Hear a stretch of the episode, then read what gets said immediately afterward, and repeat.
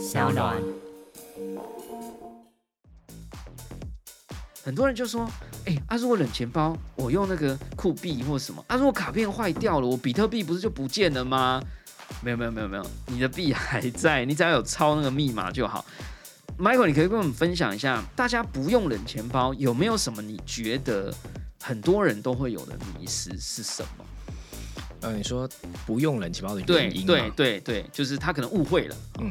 好，第一个最常见的误会，大家也常常问我的问题就是，哎，万一钱包坏掉了，对或钱包遗失了，它的币是不是也不见了？这是每个人第一次听到的钱包都会问的问题。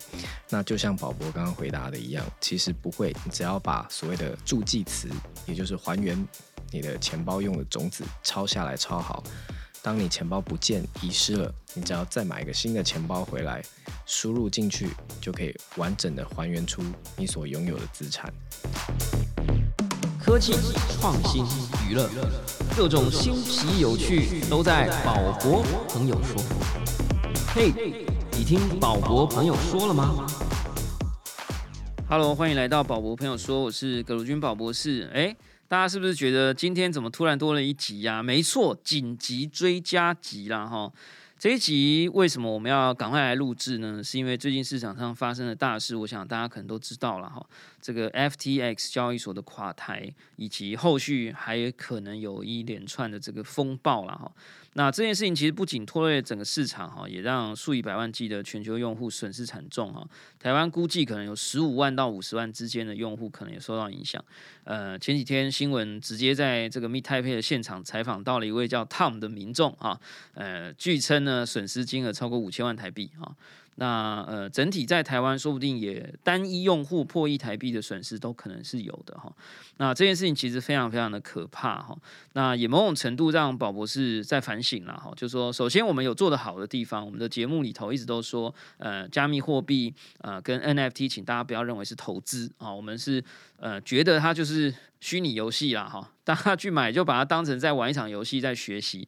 当然这样讲，呃，很多人可能不一定做得到，但是我是真的觉得不要用投资的心情去看待这些东西。那呃，这是我们做的好的地方。那做不好的地方呢，就是我们太晚邀请今天的来宾了。哈哈。我们其实可能很早的节目有提醒过哈，就是大家的这个加密货币或数位资产不要放在同一个地方。但是因为这个议题说真的太难了哈，就是。有一个叫硬体钱包的东西，可以保护大家的资产，然后又还有分温度不一样哈，还有分热钱包，还有分冷钱包哈。那我曾经也觉得有一些钱包叫温钱包了哈。那到底这个东西是什么哈？我们要如何介绍它？它的重要性何在？呃，让我一直觉得一集节目不知道讲不讲得完哈。那我们今天是紧急追加集，可能没办法录得太长，但是因为实在太紧急了，还是希望让大家赶快来知道。酷币科技的创办人欧世迈 Michael O 来让我们聊一聊冷钱包，以及他所创办的台湾最知名的冷钱包的公司呃酷币科技。让我们来欢迎 Michael。嗨，各位观众朋友，大家好！嗨，宝宝。对啊，这个其实台湾也有不少做冷钱包技术的公司啦。那我觉得酷币应该算是我最早接触的哈，同时也是最酷的，因为是一张卡片啦，哈，是一张卡片，而且上面还有一个电子纸的荧幕，还有在一个你几乎不觉得它应该有按钮的。非常非常薄的这个厚度之下，里面其实藏了一颗可以跟你的手指头互动的按钮啊。那我们首先呢，还是先很快速来介绍一下欧世迈，算创办人，应该现在也是执行长吗？啊，也是执行长哈。呃，我们很快速的来让大家认识他一下。二零一四年创立了台湾首家虚拟货币硬体钱包的公司，也是酷币科技。酷呢是仓库的库啊，保险库的库。币呢就比特币的币啊，科技。那目前也是台湾金融科技协会的理事哈。二零二一年获蔡总统亲自颁发，为全台湾仅九家企业获得这个领头羊讲座了哈。到目前为止，哈，这个酷挖嘞 S 哈，这个算是初阶入门的一个产品哈，全球销售量已经超过二十万张，管理的总资产超过了两百亿美元。那后来呢，获得了五亿台币的 B 轮融资哈，由日本金融巨头 SBI 集团啊，这个背后其实就是软银嘛，SoftBank Investment 啊，这个集团领头，国家发展基金。韩国加密货币交易所 Bitsonic 跟日本的 Monex 金融集团的注资啊，也发展的非常不错。好，我们不知道有没有漏掉什么呃什么神机，要不要也补充一下？呃，我补充一下好了，其实 SBI 集团它在二十年前的确是 SoftBank Investment 是啊孙正义软银集团底下的投资部门。那他在呃大约二十年前的时候，由当时的孙正义的财务长叫北纬吉孝，已经做了一个 management buyout，所以他已经从软银集团完全独立出来。那但是它还是非常大的金融集团，呃，它本来就是日本线上金控，有银行、证券、啊保险等等等等，甚至最近还并购了新生银行。哇，对，所以它这这个集团管理的资产是超过一千四百亿美金，太猛了，太猛了！那接下来我们就要立刻直球对决啊，来挑战一下啊！我自己其实之前周末的时候试着想要来录影，教大家什么是冷钱包，我发现还是有一段距离，这个难度是真的是不容易啦哈。我们来挑战一下，呃，什么是冷钱包？好，有没有这种简易的老妪能解的说明呢？好，冷钱包其实就是治安领域定义的，跟网络环境隔绝开来。储存用户私钥的钱包就叫冷钱包。那冷钱包啊，从二零一三年就有这个呃 category 出现。那它的形态非常非常多种类，有 USB 类型的，甚至一张纸的纸钱包。那又或者是呃随身碟，又或者有人把旧的手机跟网络完全断开，也把它称作冷钱包，或者是用电脑也行。那这么多。不同形态连接方式的冷钱包，对用户来说到底怎么选择呢？其实这是更大的问题嘛。那要讲到这件事情，我我必须从当时为什么我要创业做酷比科技做酷 Wallet 讲起。其实当年的背景跟今年超级像，真的超级像。因为我当年创业就是因为二零一三年我就发现比特币这东西觉得很酷、很有未来、很屌。但是二零一三年发生了什么事？当时全球最大的虚拟货币交易所叫 Mongox，Mongox，占了全球百分之八十以上的交易量的日本交易所被骇客攻击到倒闭，号称 号称被骇客，现在我不知道是不是谜团啊？对。那这件事情是不是跟 FTX 事件超像？对，它 FTX 反过来哈，先倒闭，然后再骇客这样。对，那剧情上有点不一样，但是差不多啊。对，那简单来说，都是因为用户把大量的资产存放在交易所上，然后交易所没办法让用户提币，造成巨量的用户巨巨巨额损失。所以当年开始啊，我们有经历过这一批这个事件的人都知道。一个核心的理念就叫做 “Not your keys, not your crypto”，因为只要你把币存在别人的口袋里，别人不给你领就是不给你领，你真的没有办法。好，那 “Not your keys, not your crypto” 这概念出现之后啊，就钱包业者就啊这个百花齐放。那为什么当年明明就已经有冷钱包了，但还这么多人把币存在 Mongox 上面呢？其实我们当时做了 market survey。就发现问题在于，大家觉得当年的冷钱包太难用了。你说要一个平常就已经没有怎么在用电脑的啊，这个交易员或是小白投资人，要为了存虚拟货币去买台电脑，然后再买个 USB，搞了一大堆软体才能把币存进去，他觉得麻烦，他还要常常做交易，他就懒了嘛，所以就决定索性的就把币存在交易所上。那这些事件，因为呃，可能没有经历过这个事件的民众，他不知道这种痛跟这种风险，所以他在啊踏进币圈之后，可能赚钱赚麻了，就也没有意识到这个风险存在，就哎，FTX 上双双领这个利息，结果就一脚踩到地雷。那我们成立公司就是为了让民众有一个最方便、最安全的钱包。那这件事情。成为我们公司创业理念之后，我们就一直在想，怎么样的钱包才会是最方便的冷钱包呢？所以我们就设计了刚宝博提到的一张跟信用卡一样厚、一样薄、一样大小的冷钱包，让你随身可以带在你的皮夹里面带着走。所以你在使用它上面，你平常生活不需要做任何改变，因为本来就会带着皮夹出门。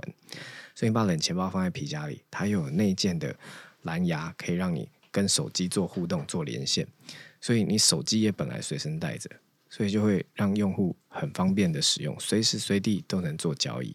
对，Michael 一边在讲的时候呢，我一边来拿我的皮夹了哈。哎，真的就有一张哈，是不是哈？虽然是这一次的这个啊，这个 FTX 事件 的发动方 币安纪念版哈，但我觉得今天也算是一个感恩的访谈啊，因为也确实啊，呃，我至少百分之三十的呃加密货币啊，数位资产是放在两张啊酷币卡里头，不一样的，我一张，太太一张。然后我们的私钥共享，这样哈，就是说，呃，互抄一半这样哈。所以某种程度，我觉得这一次，嗯，老实说，当然我是非常痛苦，因为有很多的朋友都受到影响。但是，嗯，我也惊，我是非常非常的惊险，哈，因为我完全理解你刚刚提到的，呃，不管是赚麻了还是赔麻了，我觉得真的是到后期，呃，我们进入熊市这个环节的时候，大家有时候就开始讲说啊，躺平啦，躺平啦，诶，我也不小心，就是。进入了这个心境哈，就觉得说好啦，那反正呃，我虽然是长线看好，但是也觉得熊市不会这么快过去。那来吧，来过冬吧。那通常呢，真正厉害的过冬的人呢，就是哎，就是躲在洞里面啊，就睡着了，对吧？但有时候我们就忍忍不住哈，就会去想说，既然都要睡了，要么把果实放在一个 会长大的地方，对不对？然后我也真的一下子呢，就是在什么熊市前，可能以太币还在两千多块的时候，我就在想说，好吧，那我这个很多有一些币啊，哈，也没多少啦，但是就说，哎，放着也是放着，好像真的有些地方可以，哎，放着它就一直不断的变多，哎，这样。然后这里面的 UI 界面，然后跟这个 Activation 做的最好的其中一个解决方案，老实说就是 FTX。然后他又并购了这个，呃，应该是反正后来就分 FTX Pro 跟 FTX 的 App。那这个 app 里面它什么都不做，就让你把币汇进去，然后它就有一个动态的这个 percentage，就告诉你说，哦，我今天是六趴，我今天是八趴，有时候变多，有时候变少，而且它还很厉害，它会帮你统计说，你放的这一段时间，它总共为你多生出了多少钱。哇，我就想说，哎，真的会变多哎，这样。然后我觉得人哈，真的是一个很可怕的动物，就是你的心心态会变。然后我就放进去，我本来是很谨慎的，我是非常谨慎，我大部分的币都不动的。然后呢，我就放进去，哎呀，真的，哎，这个哇，几百美金、几千美金啊，就变多了。然后我就想说，我就开始动脑筋，动到我放在冷钱包里面的币，你知道吗？我想说。这个啊，Michael 叫我把币放在这个什么钱包里面，它又不会变多啊，我来转一下好了。然后我就开始在大脑里面去计算说啊，我如果放在这里的比特币，如果放到 FTX，哇，我一年之后可能会变多少啊？这个熊市大概两年吧，那我再接加下来，哇，如果牛市来了，哇，我什么都不做，我的币就变多了。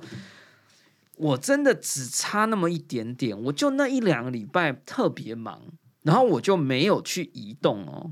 然后就发生这件事情，我觉得就是那种子弹呼啸而过的感觉啦，哈。所以，我我我觉得今天我们很重要，就是要找 Michael 来聊一下几个迷思。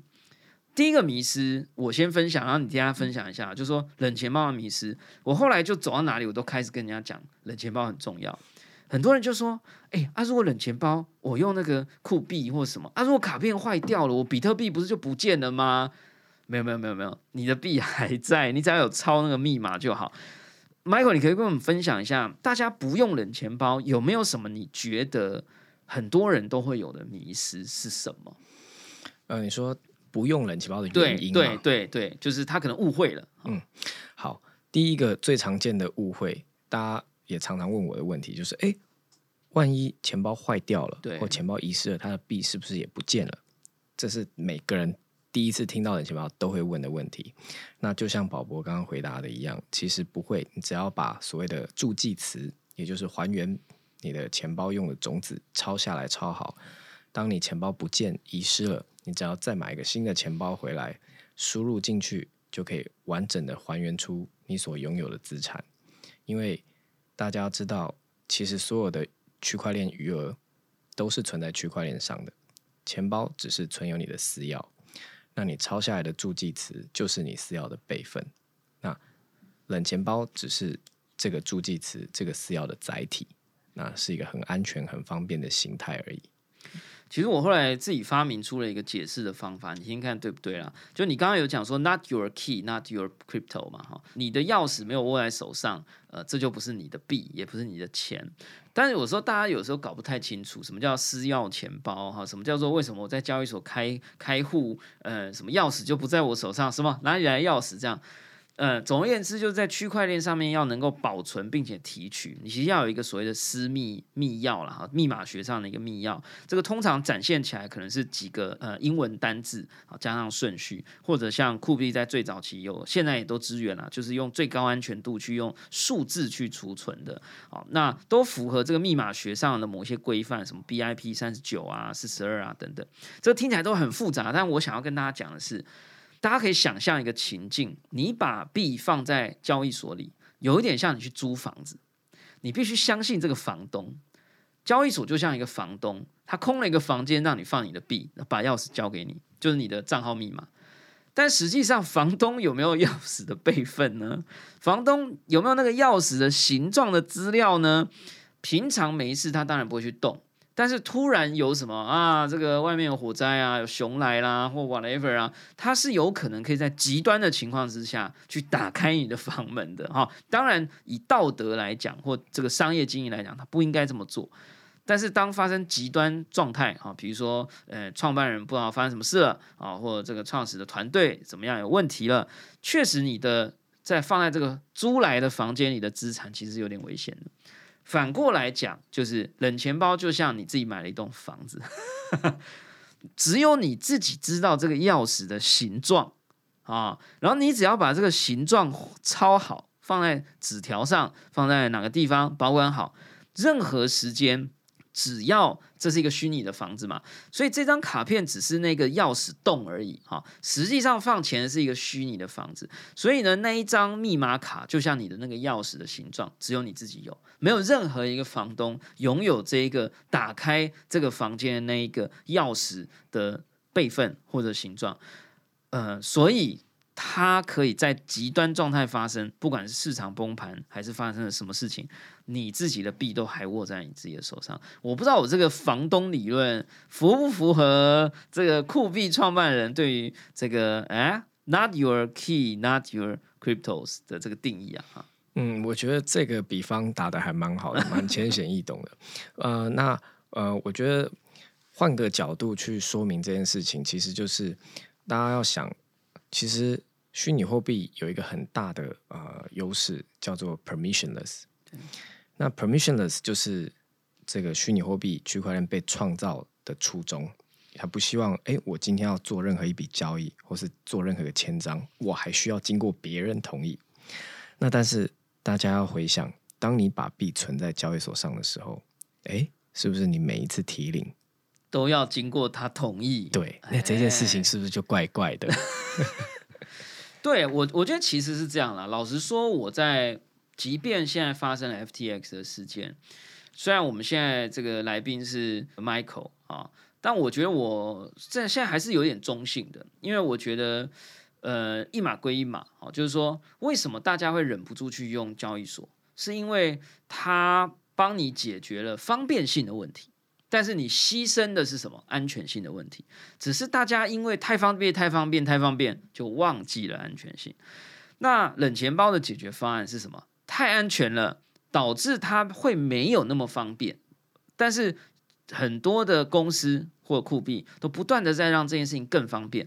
那当它很安全，可是不方便，用久了啊也习惯了啊。所以我觉得有时候大家反过来了哦，那。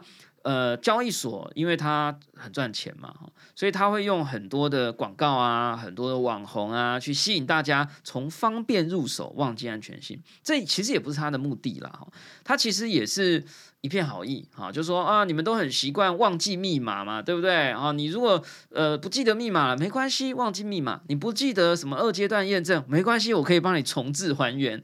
好像让你很安心，可是这个安心的背后其实是极端状态的时候会不安全。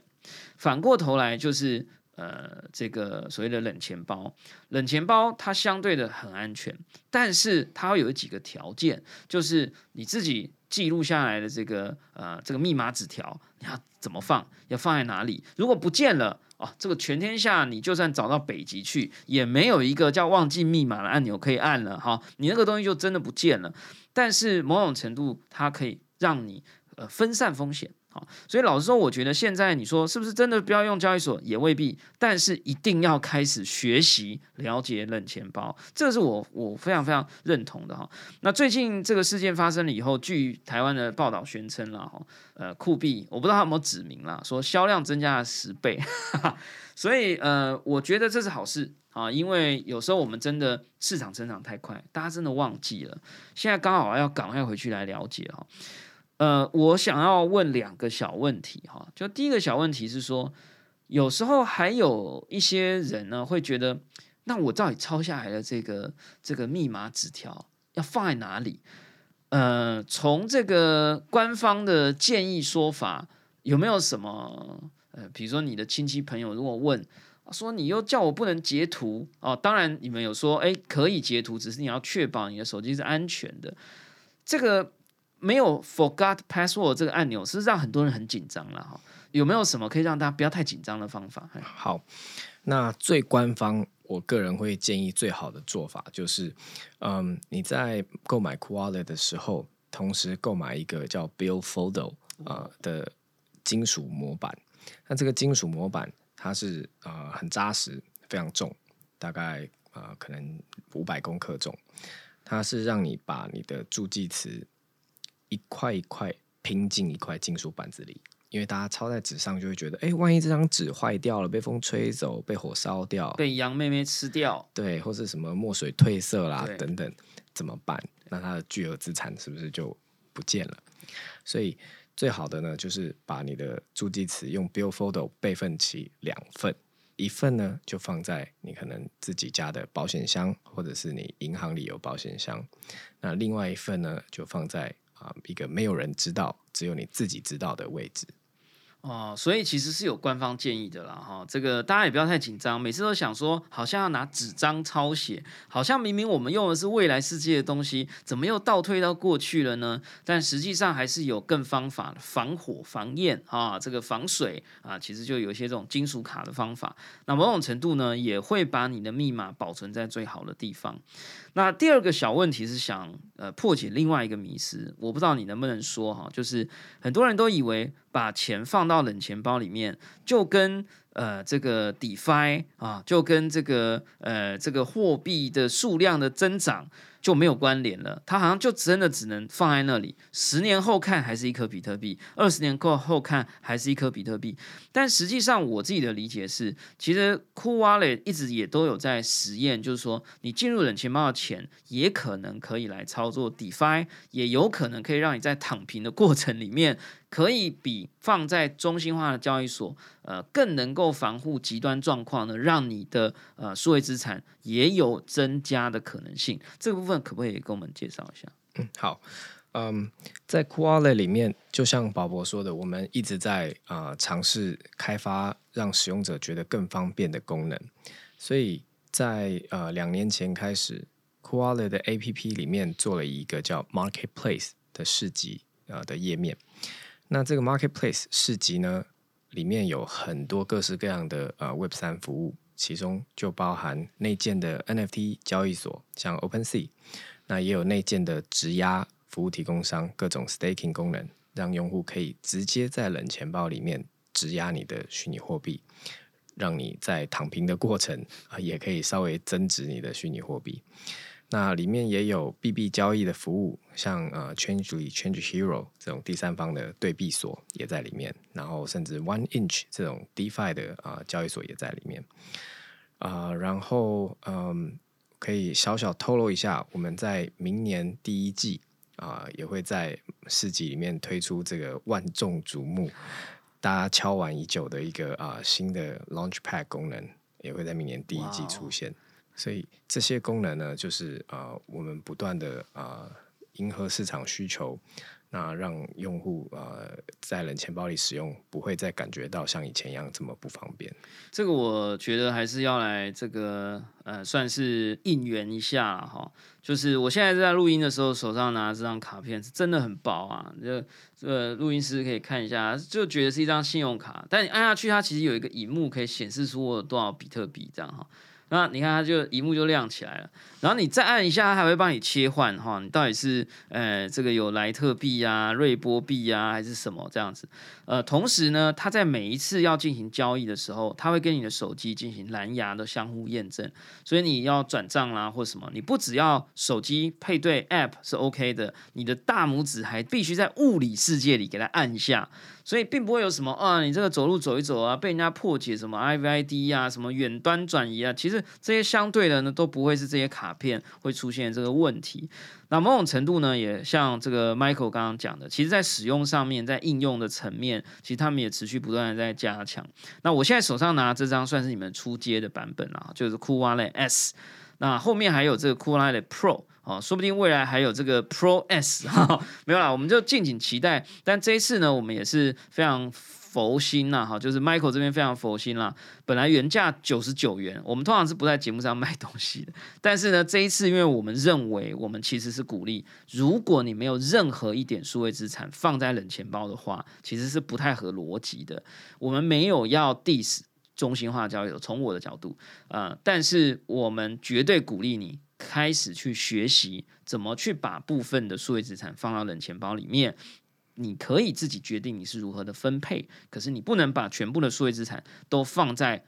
一个地方或者多个地方，但都是中心化的地方，所以呢，我们也得到了一个很棒的连接，放在说明栏位了哈。这个九十九块美金的酷蛙雷 S，我们限时限量的有五十九块美金的保博优惠哦，要输入我们的呃优惠密码哈，以及点击我们的连接，我们优惠密码是 D A A A B。五十九啊，就五十九美金。同时要点击我的链接哈进去。那同时呢，也要跟大家分享的是，如果你其实不是一个很多加密货币的人，但是你有很多非同值代币，叫 NFT。老实说哈，最近有一个未爆弹了哈，很多人也说，呃，很多 NFT 的中心化的交易所或者交易平台也可能会出现一些风险。好，那这个酷币卡据说也是可以存。NFT 的哈，这个部分可不可以最后也让我们感觉一下？就是说，我们把我们的加密货币放进去，呃，其实骇客就不会偷走吗？然后，那我们把 NFT 放进去，我骇客就不会偷走吗？那不会偷走，我会不会也动不了它？我会不会就不能拿到 OpenSea 上面卖？可以把我们最后这几个呃不认识跟不理解跟这些迷思，也可以给我们最后的这个给它打破一下？好，嗯，NFT。对 c o o l e 来说，其实也是一种虚拟货币，也是一种虚拟资产。那呃，以这个以太链上面的呃 ERC 七二一，它就是一个呃以太链上的代币，所以 c o o l e 都是能够接收、管理、发送、交易。那 c o o l e 更甚至在市集里面直接内建了 OpenSea 的功能，让 c o o l e 的用户可以直接在啊 c o o l e 里面就进行 NFT 的交易买卖。那至于说 NFT 放在 c o a l e 里面，是不是就可以防御住所有骇客的攻击呢？那以这个私钥的保密程度来说 c o a l e 是做的很好的，这个不用担心。那但是我们还是有一些 safety tips，就是呃如何更安全的操作 c o a l e 的呃小 p e p l 小小建议，就是不要去呃乱签署来路不明的。智能合约，大家在网络上或是各种 Discord 里，或是 Twitter，可能常常会被人家呃建议说，哎，这里有一个免费的空投可以来领哦，只要你来签这个呃智能合约，就可以领到什么免费的 NFT 什么代币。大家不要随便相信这种天下白吃的午餐。对，那这些智能合约有的时候是恶意的。那你可能在不经意的签署这个合约之后，钥匙就被偷看了。他就授权，就授权了啦，哦，对，你就授权给这个智能合约去转移你的呃钱包里面的资产。那这个其实不属于呃 Wallet 的这个安全漏洞，是你这个用户主动的把钱送给了别人。对啦，这个我觉得比喻一下，有点像你虽然拥有了，只有你自己有钥匙，但是两种情况之下还是有危险。第一个就是，哎，呃不小心，哎，被人家骗开门了，对，哎啊，门都已经开了，人家就把东西拿走啊，对吧？哈，这是第一个。第二个呢是，虽然只有你有钥匙，但是呢，可能外面有假火警，然后有假的警察。哎，然后说，哎，赶快哦，十秒钟之内你要把钥匙交给我，你的房子里面有小偷，这样，哎，很多这种 email 诈骗哦，然后一点开它就是开始倒数啊，这个三十秒倒数啊，你如果这个不给我你的私钥呢，哇，你里面的钱呢其实正在被偷走，我是什么 FBI 啊、CIA 啊，什么联邦警察，有时候你看到那个倒数你就很害怕，你可能会甚至不小心就冲去找你的私钥，然后就给他 key 上去，key 完按下送出的那一刻，你就会发现，哎，奇怪，怎么倒数还在倒数？那你里面的钱可能就已经不见了。老实说，这件事情呢是需要学习的哈，所以我非常非常建议啦，就是呃，这个五十九块美金啊，等于不到台币两千块。那大家，如果你的资产超过两千块的哈，我觉得呃，你都可以试着哈，这个我觉得不能讲两千，两千买完就没有数位资产了，也不是啦哈，就是说，如果你认为两千块可以让你降低一点风险。来分散一点的风险，呃，能够稍微保护到你。那这一次我至少百分之，因为我有用不同品牌的钱包啦，哈，所以我之前我百分之八十，哎，最后我要来逼问你哦，就是你的配置比例了哈。我先讲，在 F A T X 事件发生之前，我百分之八十放在冷钱包，然后呢，不同品牌的冷钱包多放不同的地方。那老实说很痛苦，但是我觉得，呃，我这个人比较胆小。那百分之二十放交易所，我放在四个不同的交易所，好，所以我相对这次稍微好一点点。但是之后 在发生事件之后，我目前百分之九十五的数位资产都在冷钱包。那因为这一次我们邀请了 Michael，我目前百分之八十的好资产都在 酷币卡里面了。那同时，呃，我们也鼓励大家，就是你一定要经历过这个流程。那这个产业也会持续的成长，会让它变得更简单、更好用。所以，Michael 有没有跟我们分享一下 FTX 事件之前跟之后你的配置比例？DeFi、CeFi 跟这个冷钱包。你的摆放比例，不要跟我讲百分之百，你这个还是官方说法，就是百分之百啊，跟我们回答一下，让我们参考一下。好，呃，在事件发生之前，我大约有百分之七十资产在冷钱包里，然后剩下的就是散在各式各样的服务，从呃交易所啊到呃这个资产管理平台等等啊，应该分了十几个不同的平台，我自己都算不清楚了。对，那。在事件之后，我就浓缩回来，放在这个呃收敛回来，在各个 Cool Wallet 里面。我自己是有三个 Cool Wallet 啊，我还比你少，果然是创办人啊，对对。那我三个的 Cool Wallet 的原因是，呃，一个是放最多的，对，呃，百分之九十多的嘛。然后呃，一个是比较常会去跟智能合约互动的钱包，对。然后一个是呃，每天看到朋友。或者看到圈内人要 demo 啊，那 demo 的不能乱带啦，对啦，是啦，哈，好啦，所以其实我觉得这算台湾之光啊，哈，因为我也个人非常喜欢，因为看起来非常的科幻啊。你如果有一些什么 NFT 啊，或者什么这个数位资产放在里面，哎，不是只可以秀这张卡片出来，你按下按钮，它还会说一个 hello 哈，有一个文字会出现在荧幕上，它会显示你的比特币啦、以太币啊的这个存量。用这个很精确的数字来展现出来，上面还会显示，哎，这个薄薄的一张卡片还有电力的这个多寡之分哈。我相信大家拿到使用了以后，应该会觉得非常非常有意思啊。即便他在一开始上手，哎，网络上他们有非常非常完整的 PDF 的官方教学，照着做其实就可以了。你做过第一次，你可能还会需要花一点时间，之后其实就熟能生巧了。我觉得这一步呢，我非常希望大家可以在这次事件发生之后呢，呃，利用这样的一个时机点，让自己快。跨过那一步，我相信让我们可以成为一个拥有多个篮子的鸡蛋守护者，才是在元宇宙时代里到处飞翔的一个最好的方式了哈。好，那我们今天呢，非常感谢大家收听我们这个紧急追加集啦哈。希望大家呢可以让我们呃好好的来这个审视一下我们的这个数位资产的各种摆放策略，也千万不要忘了冷钱包这件事情的重要性。也希望大家可以来持续的关注。最后有没有什么 call to action 哈？就是说，诶，感觉你们有很多新的秘密计划啊，或什么的，我们要如何来追踪酷币科技，还有我们的酷蛙类的系列，呃，未来的新的发展，我们怎么追踪啊？你们的公司呃最新的近况跟发展的状态？好，嗯，大家要到 Facebook 上搜寻 Cool Wallet 来呃追踪我们，我们会不定期释放最新的消息，还有我们的官方 Twitter 账号也是叫 Cool Wallet。那呃，更呼吁大家赶快来呃使用 Cool Wallet 的原因是，刚刚有提到我们明年会有个 Launchpad，然后 Launchpad 之后，我们可能会发自己的代币，那这个代币啊、就会取决于用户呃得到不等量的空投。这真的可以说吗？好，我们已经录下来了，不让你反悔了哈。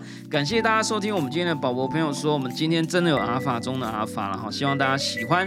呃，如果你喜欢我们的节目，拜托点选订阅，下一集就会自动送上给你哦。不论你是在 Apple Podcast、Spotify、s o n YouTube 或其他平台听到我们的节目，欢迎给我们五星评价，喜欢留言小铃铛追踪订阅。也大家不要忘了，我们在节目说明栏位里面有我们的宝博专属连结跟宝博专属的结账折扣码，可以让你九十九块美金的酷蛙的 S 变成五十九块美金哦。我们下周中见，拜拜。拜拜。